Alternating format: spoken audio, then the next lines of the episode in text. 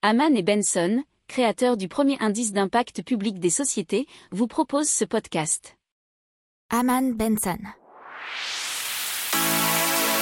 Le journal des stratèges. On parle des navires de Farwind. Ce sont des voiliers hydroliens qui produisent de l'énergie autonome.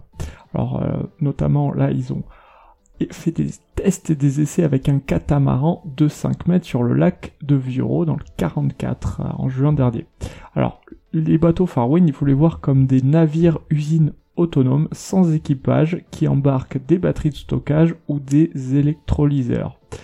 Alors, à l'échelle 1, c'était pas l'échelle 1 qui a été utilisée dans les tests euh, du mois de juin, le navire délivrerait une puissance de 2,5 MW, soit 10 gigawatts par an.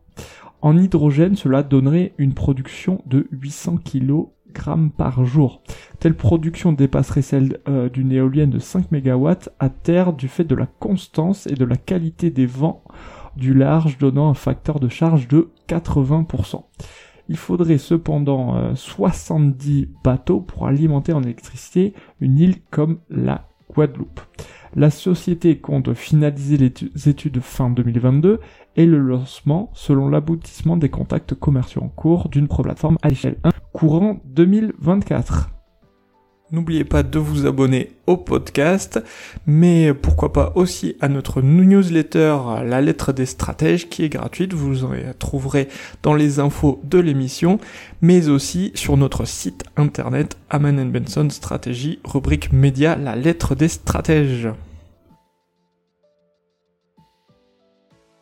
Pour approfondir ces sujets, abonnez-vous à la newsletter de Haman et Benson et écoutez nos autres podcasts que vous retrouverez dans les notes de l'émission ou sur notre site internet.